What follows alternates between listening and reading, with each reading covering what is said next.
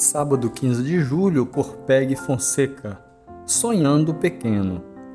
Esforcem-se para ter uma vida tranquila, cuidar dos seus próprios negócios e trabalhar com as próprias mãos, como nós os instruímos. 1 Tessalonicenses 4, verso 11. Quando eu era criança, amava ler livros com histórias de gente famosa. Cresceu dentro de mim a ambição de ver o meu nome impresso como uma pessoa famosa. Sonhava em ser reconhecida e importante. A sociedade alimentava esse sonho.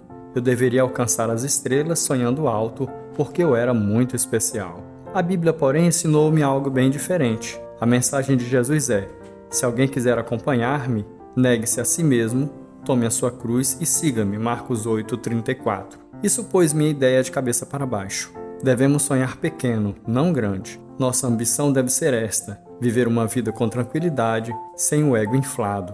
No seminário, ao ensinar não mais eu, mas Cristo, Gálatas 2:20, a diretora pedia que cada aluna escrevesse seu nome e a história do chamado de Deus em um papel, para depois colocá-lo numa caixa de fósforos. Então a aluna subia até a parte mais alta do terreno, cavava um buraco e enterrava a caixa, simbolizando o enterro do seu ego. Ela repetiu o lema da escola: Não mais eu, mas Cristo, aceitando essa realidade em sua vida.